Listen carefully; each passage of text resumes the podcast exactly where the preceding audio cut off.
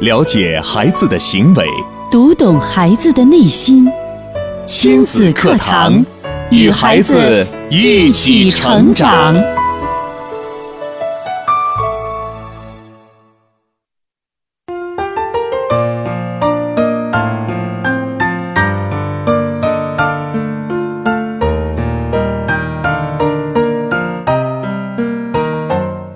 听亲子课堂，做智慧父母。上午好，听众朋友，欢迎您在每天上午的九点到十点来准时锁定收听亲子课堂，我是主持人吴化。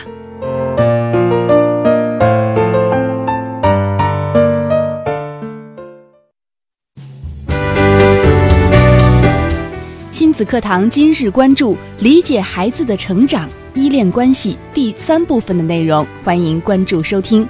主讲嘉宾：亲子课堂创始人、亲子教育专家迪兰老师。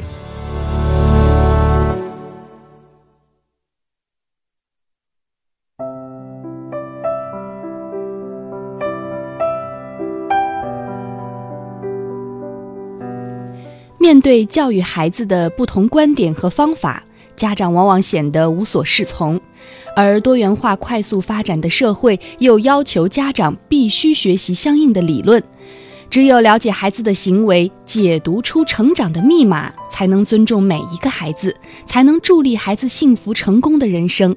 那在今天的节目当中呢，亲子课堂创始人、亲子教育专家迪恩老师要继续为我们解析《理解孩子的成长之依恋关系》第三部分的内容。我们首先有请出迪兰老师，您好，吴华好，听众朋友大家好。嗯，今天呢，我们已经。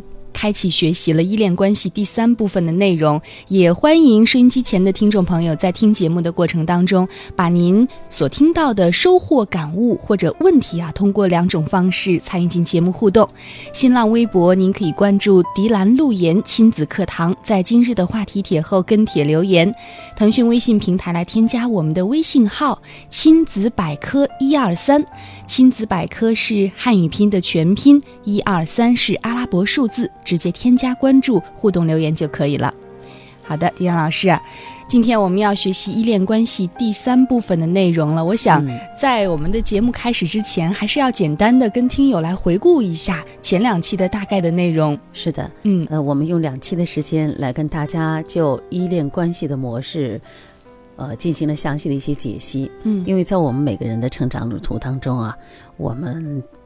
跟自己的母亲，跟我们这个家庭产生的依恋关系，它是具有相应的一些连续性的。嗯，包括在前两期当中，啊，我跟吴华一起交流，我们孩子们在成长的过程当中与母亲建立的这种啊安全型的依恋关系，它能。保证一个孩子在日后成人，包括他以后的工作、事业当中，都会起到很大的作用。因为我们也给出了一个相应的数据，大量的调查结果显示，在成人世界里，在自己的事业当中能够有所建树的孩子，往往都是在幼年的时期建立了很好的安全型依恋关系的模式的。嗯，而那些在幼年时期，特别是在呃幼儿期，这个处于回避矛盾混乱的这种呃依恋模式的孩子呢，往往呢，他的人生都会受到各种各样的一些影响。嗯，比如我们知道，安全型的孩子呢，他就会能够面对任何事情能很淡定的去处理，自信满满，对自己的认可都很高。但是矛盾型的孩子呢，即使到成人之后，他依然不知道自己到底要做什么，他做了很多的事情。目的是什么？好像是他不是在为自己做，而更多的孩子，即使到了成人之后，他做一些事情也是仿佛在满足、获得父母对他的肯定。那么也就是说，这些孩子在早期和父母建立的这种依恋关系模式当中，嗯，被往往被父母所忽视，或者是由于，呃，父母的这个教养方式、教育的原则，嗯，不能够达到相应的统一，那时而对孩子呢。可能很关注，时而呢又会对孩子呢很漠视，那么就造成了这种矛盾性依恋关系啊带来的一些问题所在。而对于在幼儿时期呢，父母特别是母亲对于孩子的这种回避性的依恋关系的模式啊建立呢，往往都会让这个孩子嗯在成人之后呢，就会向轻蔑型的这样一种依恋模式的这种转变。那么对什么都是无所无所谓，谓，嗯特别是对父母对他的认可度也是无所谓，对周遭的事物也是无所谓。嗯而其中很关键的一点，这都是鲍尔比的这个依恋模式关系引申出来的。嗯，有一种是混乱型，那么这种类型的呃成长起来的孩子呢，往往都具有攻击性行为。那么在他的早期呢，通过他的这种混乱型依恋模式可以看出来，也可以预测到，在他上学期间，小学啊、中学阶段呢，嗯他会有一些行为问题的出现，包括攻击性的行为，而这些孩子呢，往往都会面对一个。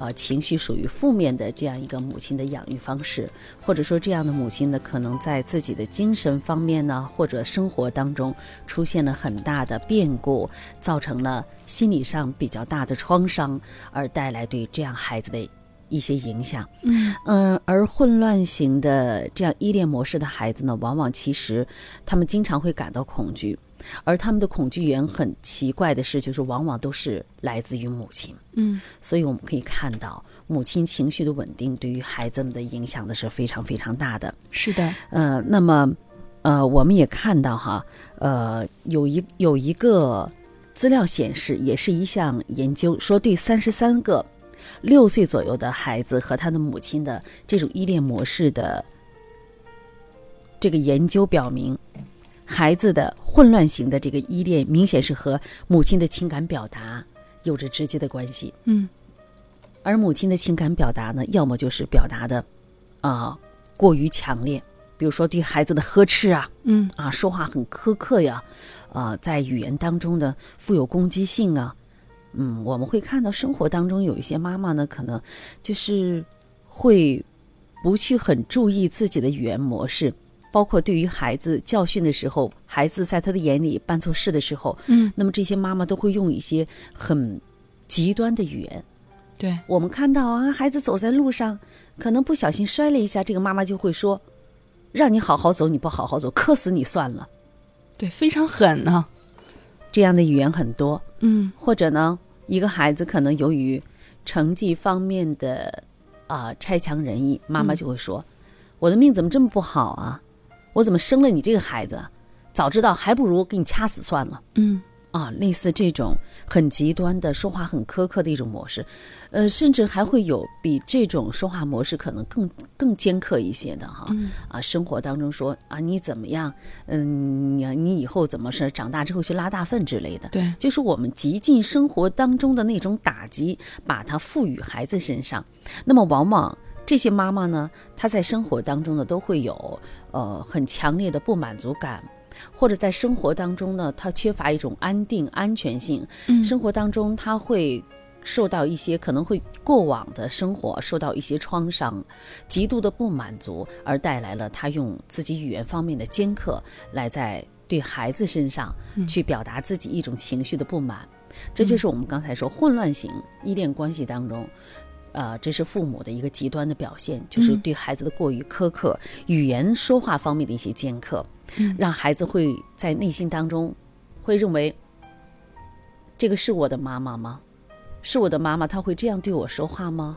妈妈到底爱不爱我呀？是，包括我们会看到有一些父母在自己情绪爆裂的时候，特别是在街上的时候，我们会拿把一个孩子啊往外推，你走吧，我给你扔到哪里，然后这个孩子会挣脱或向妈妈的怀抱里去扑还。经常会看到妈妈一个人在前面走，孩子就哭着啊，跑着追着妈妈。呃，这是另外一种方法。我们看到一些极端的妈妈，就会有些父母呢，会把这个孩子揪起来就扔到别的地方，什么你滚，你走，我不要，那些很很过度的一些方式方法哈。嗯，呃，这是混乱型的依恋关系呃建立的这个其中的一个表现。另外呢，就是还有一种就是对于孩子过度的投入，那么就是关注度过高嗯啊，不断的就会去指点要求嗯，孩子。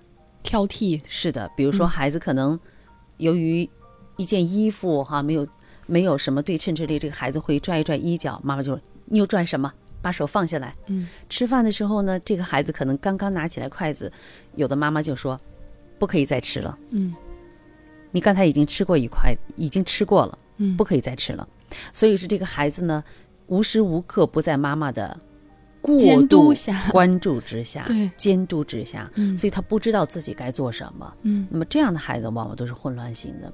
那么我们也会看到，混乱型的孩子呢，往往他就会有一些过激的行为，嗯比如虐待小动物啊，啊呃，跟同伴之间很难相处啊。嗯那么我们看到安全型的孩子很容易就融合到团队当中，但是混乱型的孩子呢，混乱型依恋关系的这种模式成长的孩子呢，他就会与整个团队产生格格不入的这样一个状态。嗯所以我们通过前两期啊两次的依恋关系模式来跟大家呃一起来分享学习，嗯了解了我们孩子的这种从小由于母亲照顾的模式的不同啊，父母双方包括家庭啊跟孩子建构的这个依恋。嗯模型的不同，那么也就造就了孩子可能成人之后，包括入学之后、进入学龄期之后，他与同伴这种关系可能会存在各种各样的一些问题。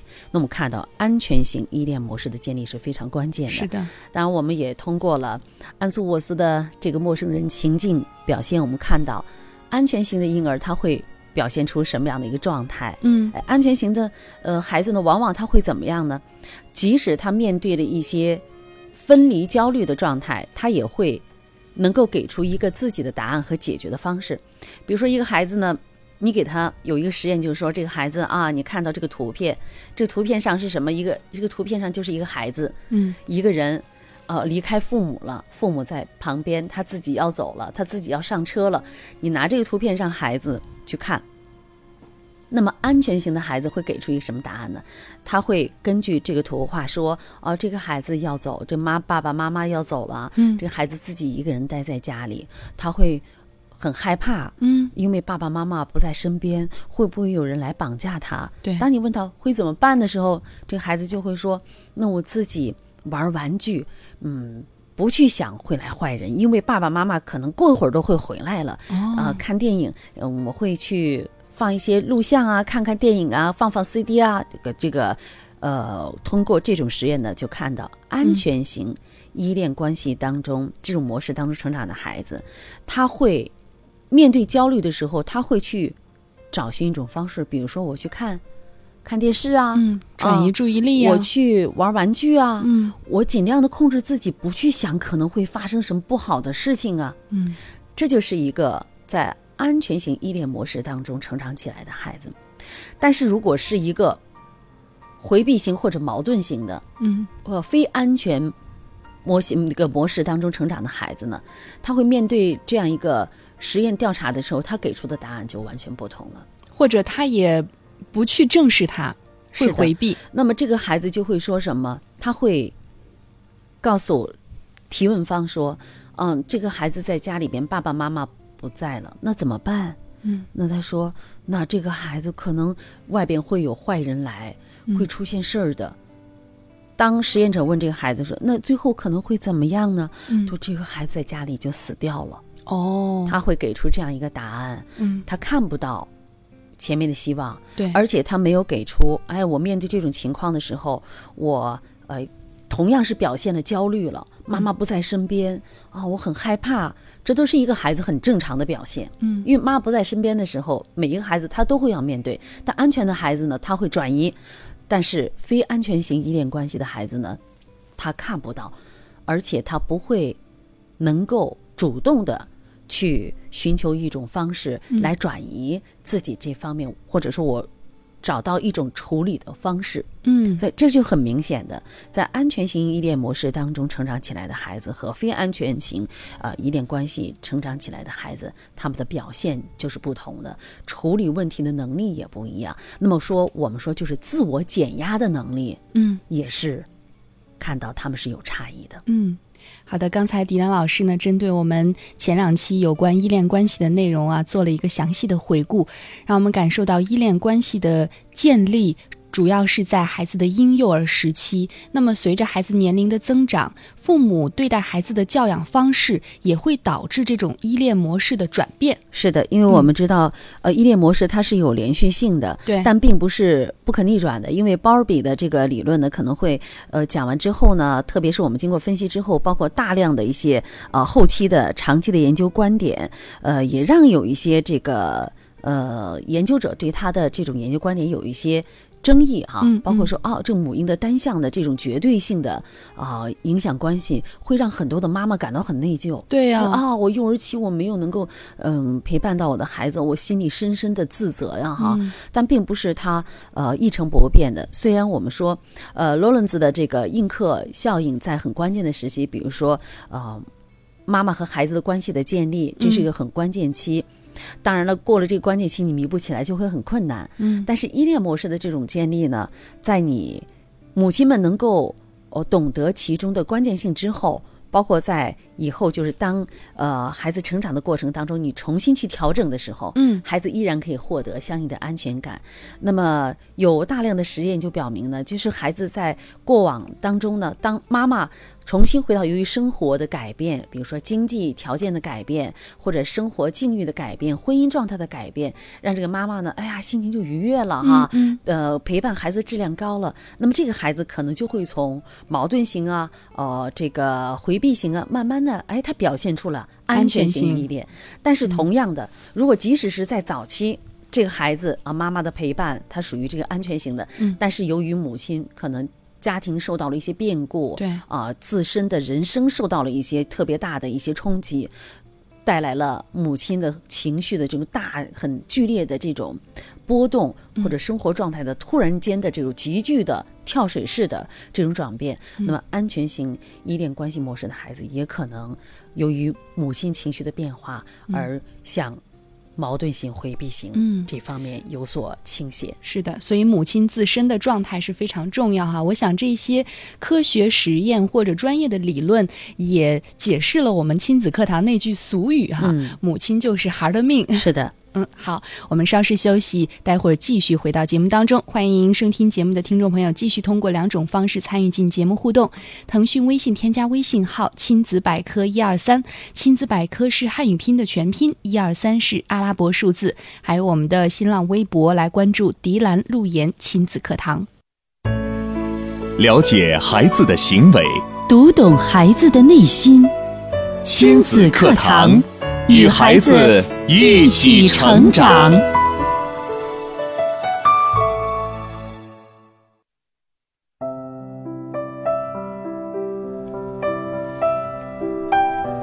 继续回到亲子课堂的节目当中，今天呢，我们要继续有请出迪兰老师为我们分享依恋关系第三部分的内容。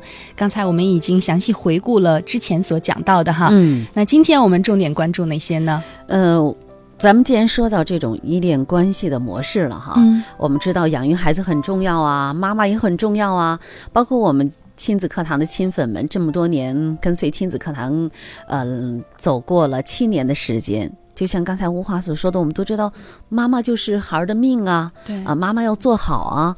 那么在家庭里边呢，妈妈要投入、要关注啊，要呵护孩子呀。所以呢，会有一些妈妈说：“哦，我早期呢是没有关注到，也没有学到亲子课堂，所以我觉得很内疚哈。”现在没有关系啊哈，你可以跟弥补的方法对对对包括我们现在在学习这方面的相应的一些理论了哈。嗯我们在每周。这个时间段呢，都会跟大家来分享相应的理论。我们不仅仅是知其然，还知其所以然。我们增强了自己的理论方面的积淀和认识，学习的话，你才坚定我为什么说，在我们亲子课堂里有两个字，就是盲从。盲从呃，你不要问为什么。那有一些听众会讲哦，我我凭什么要这样做？你给我一个理由先。嗯啊那么现在呢，我们给大家说，理论告诉你了为什么要这样做。当你还无法去认识到理论的时候，你可以去听节目，每一天的听啊，呃，包括这个周一的《道德经》啊，对，啊，周二的周红老师啊，啊，周三的陆岩老师啊，然后呢，我们每一天的姜老师啊，啊，包括赵鑫老师的这个陪伴的张文珠老师啊，嗯。啊，我们还有很多啊，对。包包括大鹏老师啊，嗯。我们这么多专家团呢都在陪伴着大家，包括啊。这个宁远博士的带给大家的学习方法，你看涉及到了方方面面。嗯还有很多我们看到最近的有，哦，说到陆英杰老师给大家提供的哈，相应的一些学、也是学习方法啊。因为我们的专家团队呢，都在不不停的给大家灌输啊。我说是灌输呢，就是你听与不听，他都在身边。是的，所以大家呢会有，哎，我突然间觉得我面对孩子的问题无法解决的时候，我就赶紧再听一听亲子课堂了。嗯那么我们这个开启的理论模式，理解孩子的成长，这是一系列理论方面的一些知识的普及。嗯那么对于我们去理解孩子行为背后的折射出来的密码，他为什么这样做？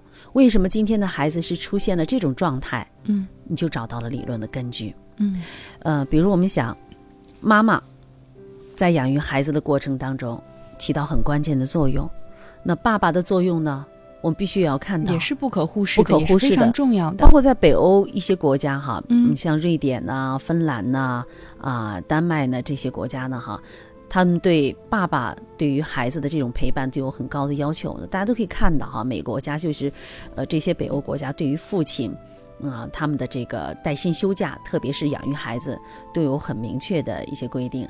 而且北欧的男人们呢，这些爸爸们呢，他们很享受和孩子们在一起的时光。嗯特别是有一些爸爸说啊，每当孩子坐在我的膝头的时候，我跟孩子在一起的时候，我觉得这是人生最美好的。还有什么比这更美好的？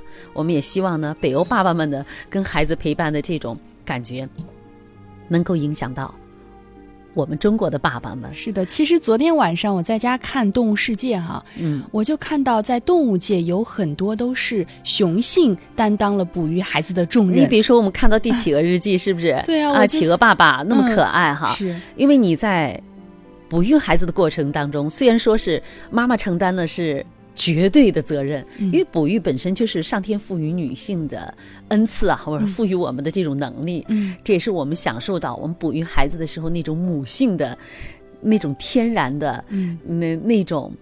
呃，对孩子的那种爱，对。你在哺育的过程当中，你就能够体会到。嗯，但是爸爸们可以借由你去抚养孩子的过程，你去体会到嗯。哦，一个生命成长的这种愉悦和快乐。嗯。所以我们在家庭里，夫妻双方去养育一个小宝贝，那是一个多么开心的事情啊！嗯，也是一个我们说天伦之乐啊！对，你会看到自己的生命的延续啊，你会看到这个小宝贝一天天的成长，他的身上的印刻着你们夫妇双方你们的基因，这是一个多么奇妙的事情。嗯，所以你会看到，哦，这个鼻子像爸爸，哦，那个眼睛像妈妈，哦，他长几，你觉得这个这个 DNA 是多么的强大？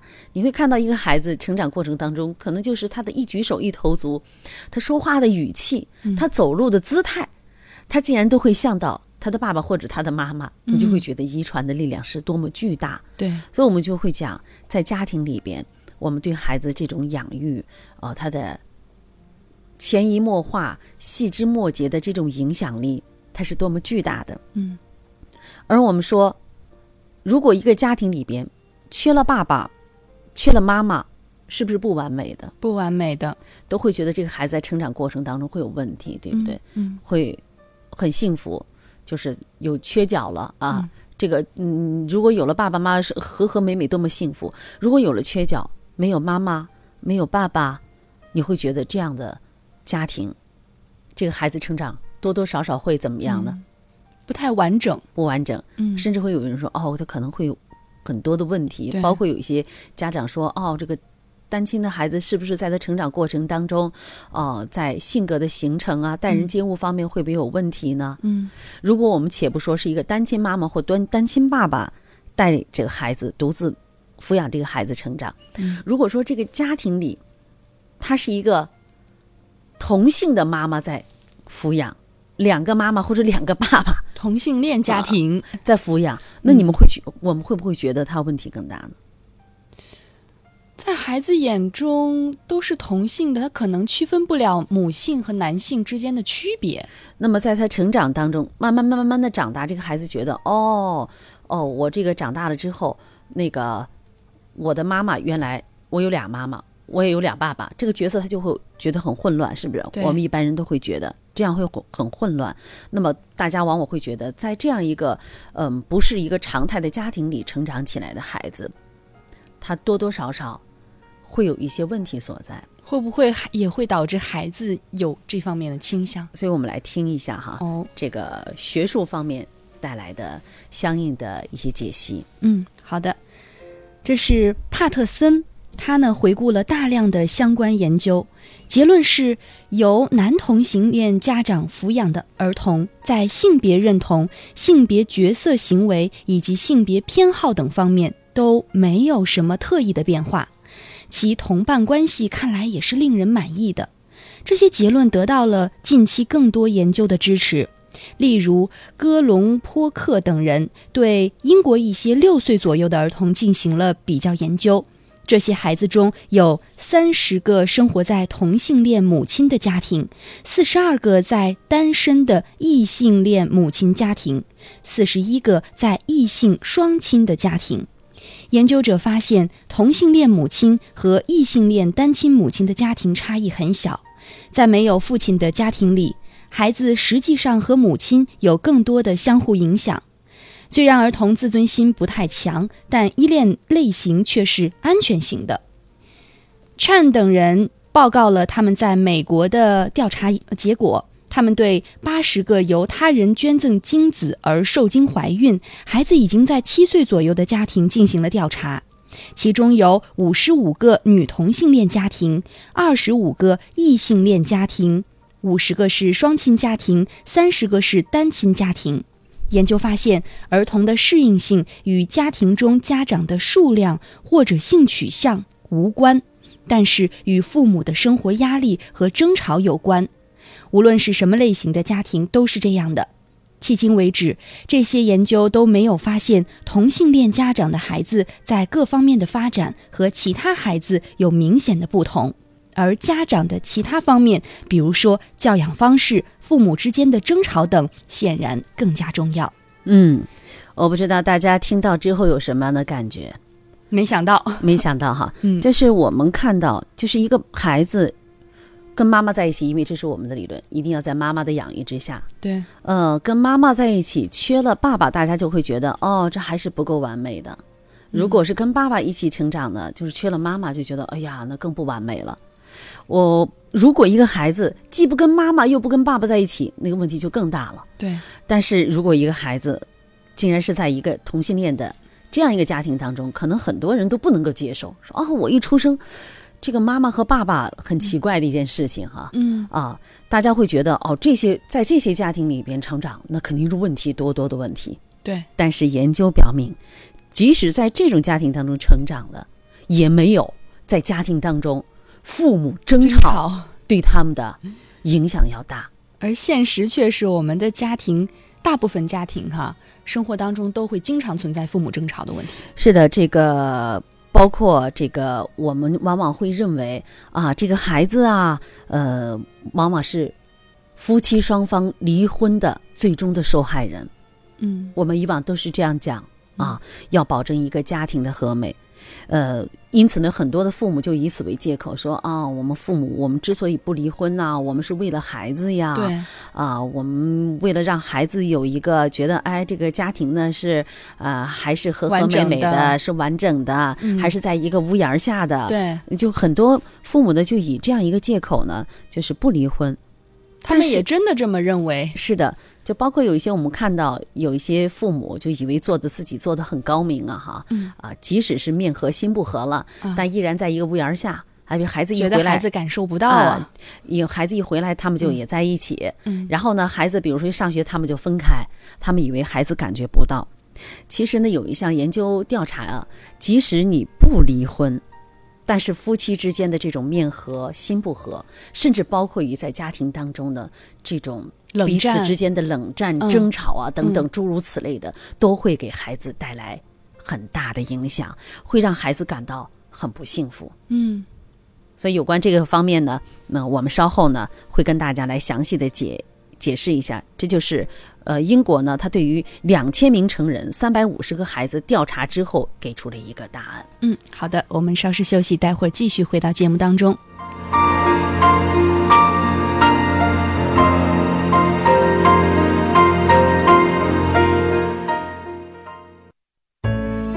了解孩子的行为，读懂孩子的内心。亲子课堂，与孩子一起成长。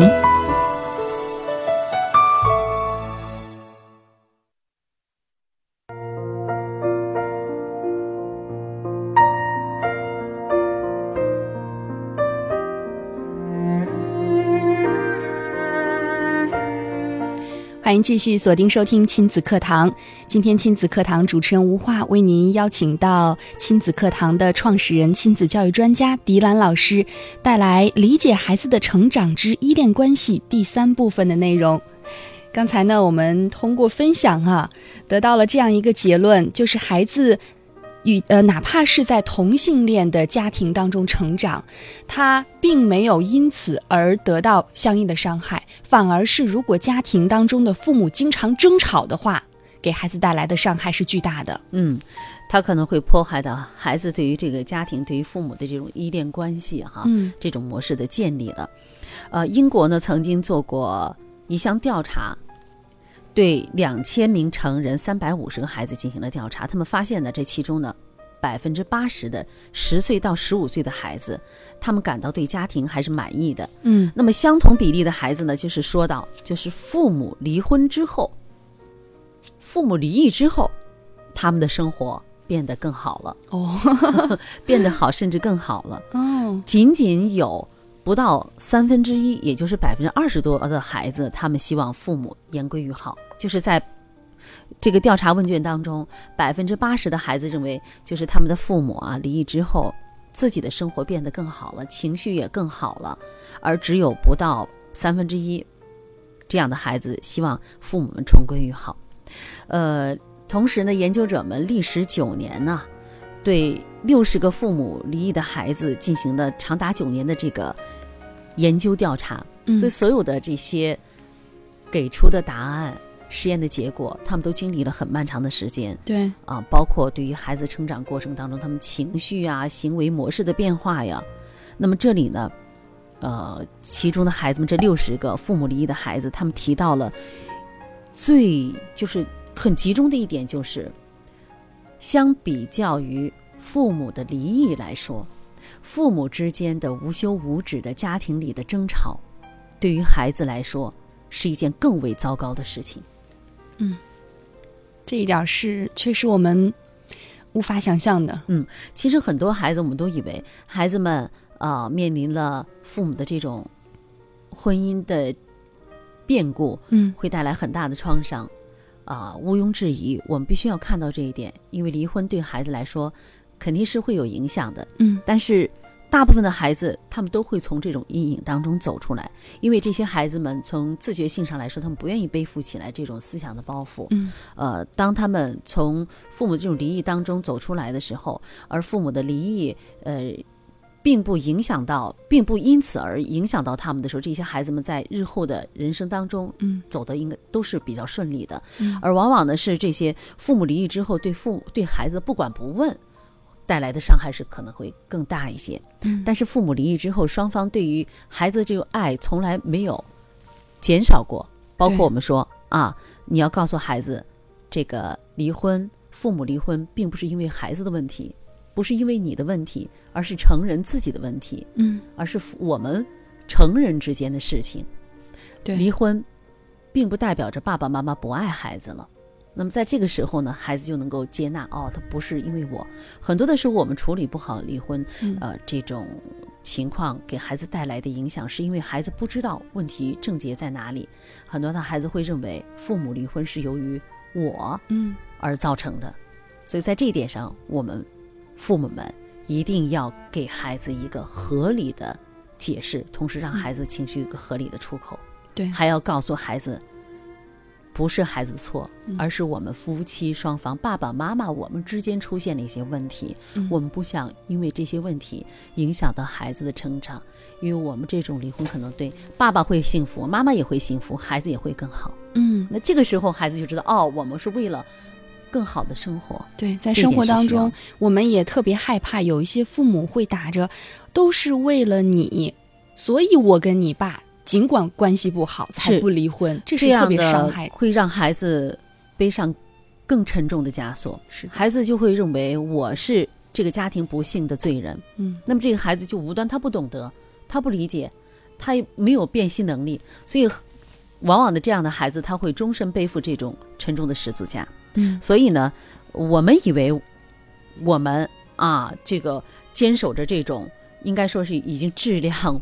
嗯，谈不谈不上质量的这种婚姻是为了孩子好。实际上，我们通过呃、一些研究者的调查可以看到，如果我们仅仅是为了孩子好的这样一个理由，我们不去离婚的时候呢，往往给孩子带来的可能这种影响却是更大的。更大的因为你难免在家庭当中呢，去表现出自己一派祥和的状态，哦，春风拂面，因为心在曹营，身在曹营心在汉了，对吧？所以呢，与其是这样勉强的维持这种状态，让孩子感觉到这个嗯不冷不热，嗯，还不如你们分开。那我们对孩子这种爱都是一样的，都是存在的。嗯嗯，好，那接下来呢，有这么一段是关于父母的争吵哈，咱们也来呃聆听一下。大量的研究证明，父母间的争吵本身会对孩子造成极大的伤害，无论是在夫妻分居或者离婚之前还是之后。葛特曼和卡茨运用实验室观察和家庭访问这两种方法，对美国伊利诺州五十六个有四到五岁儿童的家庭进行了研究，发现婚姻越不幸的夫妻的孩子越可能承担更大的压力，他们在同伴交往中表现得更消极，且更不健康。当这些孩子八岁时，研究者对原先的样本做了后继研究。研究者要求教师评价儿童的内在的和外在的行为问题，发现早期夫妻间彼此的敌对能预测儿童后来外在的，也就是反社会的行为；早期丈夫的发怒、退缩行为则能预测儿童内在的自责行为。卡明斯和戴维斯回顾了这一领域的研究。他们认为，父母的争吵对孩子有明显不利的影响。无论是关于分居的研究，还是关于离婚的研究，都发现了这一影响。这是刚才、嗯，对我带来的一篇啊理论、理论学术，呃，学术性很强的一篇报告。那么我们可以看到哈，呃，父母的争吵，它的影响力是巨大的。父母的这种情绪，它跟跟核爆炸一样的，波及面非常宽。嗯，那么孩子一回到家，我们有的时候一开门啊，你就会觉得气氛不对，孩子小心翼翼啊，无所适从。孩子就是面对一个经常的父母争吵的家庭，这个孩子他不知道我什么时候就会面对着一场大战。嗯，你不知道父母什么时候能够和煦，也可能有的时候这个父母会和煦一些，突然之间不知道哪一会儿，就像这个定时炸弹什么时候爆，你不知道。嗯。定时炸弹，你父这个父母之间他也不知道，因为他们随时都会爆发，嗯，这就是很可怕的，对，这就是一个醒着的火山呐、啊，这个就是很频繁呐、啊，嗯，往往在这种家庭当中，这样的孩子他都会形成一种混乱型的依恋模式，嗯，他在内心当中他会认为这是自己的父母，我离不开他们，因为对于孩子来说，他要借由父母的这种保护来获得相应的安全感，嗯，因为毕竟。父母不会三百六十五天，每一个小时他都是处于这种争吵和极端的情绪爆发的状态的。嗯，他也会有稍微好一点的时候。那么这个时候呢，这个孩子就会想寻求啊这种安全依恋。嗯、那同时呢，在孩子在父母爆炸的时候，这个情绪火山喷发的时候，这个孩子就会无所适从，他不知道该怎么做。那么就像刚才呃这个呃心理学家们分析的一样，他们在研究当中。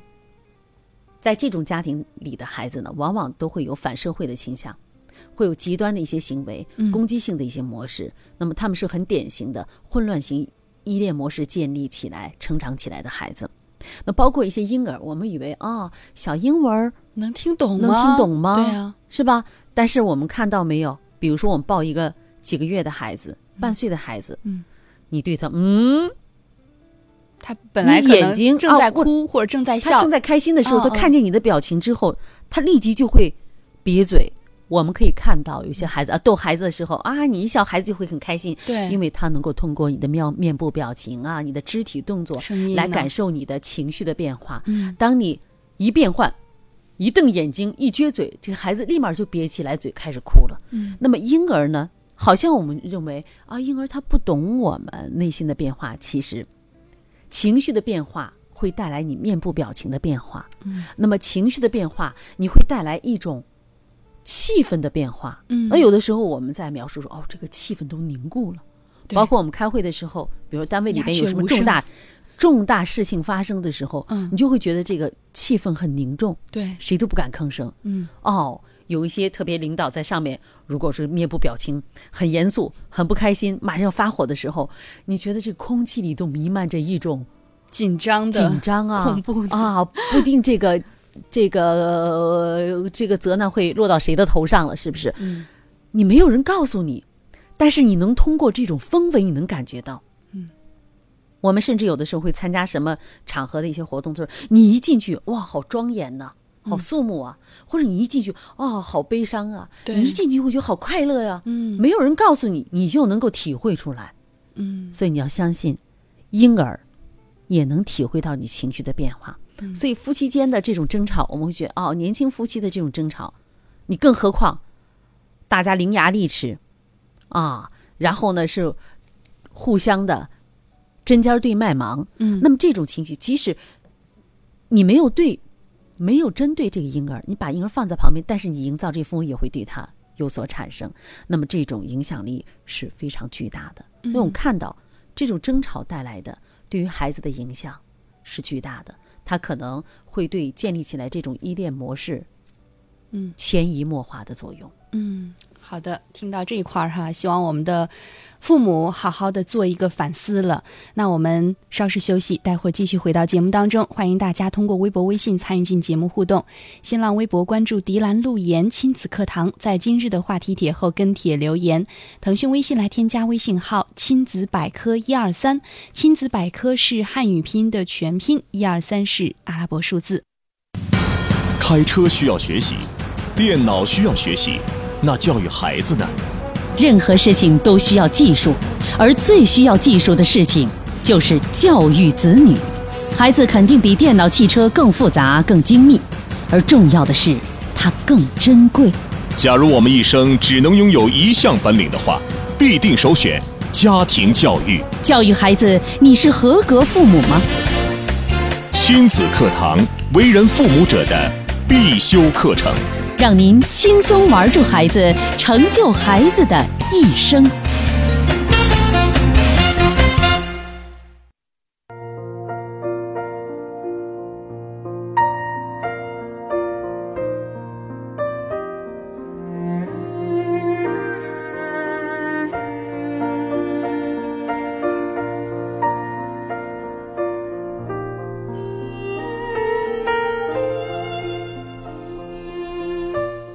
欢迎大家继续来锁定收听亲子课堂节目。刚才呢，我们通过分析哈，感受到在家庭当中父母的争吵对于孩子来说是多大的伤害。那么有很多父母会马上问啊，那我要跟老公产生矛盾，想争吵了，闹别扭了，怎么办呢？嗯，呃，这还是我在以往节目里常说的，因为每个人的情绪他不可能三百六十五天天天都是好情绪，嗯。多多少少他会都有情绪起伏的这样一种状态的出现哈、嗯。那么当你想要争吵的时候，你要知道你是一个成人，你是能够管理自己情绪的。嗯，如果一个人说：“哎呀，我管不住啊”，那就是你你是一个不负责任的人，不是你没有能力，而是你嗯。不愿意去做，嗯。或者我们说，你是一个自私的人。嗯因为你不愿意只想着自己，啊，我叽里呱啦的，我一通宣泄，我舒服了，对，完全不考虑对方，因为在一个家庭里，除了你，还有你的配偶，还有你的孩子，你不是一个单独的你。你在一个家庭，你作为一个家庭的成员，你是一个妈妈，你是一个爸爸，你就有责任为建构这个家庭的幸福，你要负起这个责任来。嗯所以我一听有一些家长说啊，我又后悔了，我没有管理住。有的时候，我们说当然了，让一个呃过去经常发脾气，呃经常任由自己情绪宣泄的人，让他突然间有一天嗯去管理自己，这显然也是空中楼阁，不合实际的。那你需要有一个允许自己一个过程啊，比如说，你可以说我一个星期啊，我我过去可能三天两头就发脾气，那我给自己一个目标，嗯，我一个星期，哦，我一个星期，我这一个星期才管理才出现了一次，那到这个星期结束的时候，你就奖励自己，嗯，犒劳一下自己，犒劳自己，吃一次大餐，买一件衣服，嗯。啊，买一个小首饰，看一场电影，你给自己设定这样一个目标。如果说一个月了，你给自己一个更大的这样一个礼物。嗯。啊，比如奖励自己出去，我有两天，你给说啊，家先生也好，太太也好，啊，我出去找朋友，呃，去旅游两天，嗯因为我这一个月我都没发脾气，我相信你的另一半一定会支持你的哈。嗯嗯那么还有就是，如果总是以此为借口，那就像刚才我说到的，你压根儿就不想改变，嗯，不要再找借口。也不要期待着对方改变。所有期待对方改变的，最后都是竹篮打水一场空。嗯，你期待别人改变，你压根儿就没有给别人提供改变的机会。所以我常说的是，你想要让对方改变，那你就去尝试做一些能够让他改变的模式、嗯方式，做一些什么事情来。你去想一想。所以世界上没有行不通的事，一定会有解决问题的方式方法，关键就是你愿意不愿意解决。嗯那么说到这个，我们给一个硬性的，啊、这个要求吧，就是第一，不要当着孩子的面吵架，不要当着孩子的面吵架。嗯，当然了，还有求其次哈，这是底线了。啊，这是底线了。如果你真是吵了，一定会有。嗯然后就像刚才我们说嘛，啊，他已经吵了十年了，你让他今年、今天听的这个节目，立马他今天不吵了，这显然也是不合常理的哈。嗯那么就给你第二个答案，当着孩子的面和好，因为你当着孩子的面你吵了，嗯对不对？嗯好，当着孩子的面和好，不要觉得哎呀。这个这更难，好像 哎呀，我的面子放哪儿啊？我给你低头，想得美。气儿还没过呢，怎么和好啊？是啊，那么当你能和好的时候，嗯就要在孩子的面前和好，嗯要做到这一点。哦，孩子心里的那个疙瘩就解开了。开了哦，我的爸爸妈妈他们还是相爱的，嗯对吧？嗯孩子还会觉得哦，我的家庭是安全的。哦，这个依恋模式，安全型的依恋模式还可以继续延续的。这个孩子哦，我的爸爸妈妈，如果你们一吵分开了，然后这个孩子说：“哎，我爸爸妈妈他们想干嘛呢？嗯，他们是不是想离婚了 对孩子是很担心这个问题的。？”是的，所以呢，给大家第二点，如果吵了，嗯，当着孩子的面和好。好的。那接下来还有第三点，嗯光和好了还不可以，和好了，孩子们就哦，爸爸妈妈他们和好了，挺好。哎呀，好好好，嗯他们不会再吵了，嗯哦，我也觉得安全了。嗯爸爸妈妈不会出现什么问题，他们不会不管我了。因为父母一在情绪上的时候呢，他们爸爸摔门而走了，妈妈有情绪，可能说，啊，自己去吃吧，自己去看书，好好看书啊什么。都不弄了。妈妈就会跑到屋里去生闷气了。对，啊，躺在床上什么也不管了。孩子跑过来，妈妈今天中午吃什么饭呢？自己出去买点吧。会有这样的吧？会嗯很常见的、很常态的。这通过啊、一些听众向我呢进行咨询的时候，看到这种事情是常常有的、经常发生的。那么第三点还需要我们怎么做呢？那就是、当着孩子的面相互道歉。那么挑起事端的一方，嗯，那我们比比比如说吧，我们再说一下，嗯女人天生就伟大。既然我们伟大，那妈妈们不妨低下头，哦，因为家呢，它是亲情的地方，不是嗯讲理的地方。你非要跟老公谈，这事儿是他先错的，嗯是吧？他必须先给我道歉，那这个家就没有必要了。因为家里面，我经常还说，婚姻是什么？婚姻是妥协。嗯如果你谁都讲理，谁都要争个一二三，那可以去上法庭上了。你到法庭上说有一说一，我一二三，我在外面也可以啊，我在外面我做这个事情你不对，我要跟你说个一二三理由来。嗯但在家庭里边，在家里边，在跟你的亲人，在跟你的太太，在跟你的先生论理一二三的时候，那么这他是你的先生，他是你的太太吗？，对，是他就跟在外边的陌路人一样了，嗯他就是在单位里边你的同事一样了。嗯那你就让他做同事，他就可他就不是你的太太，不是你的先生了。嗯所以在家里，女人天生就伟大。那我们何尝不可以说啊，先生，跟先生说哦，这事情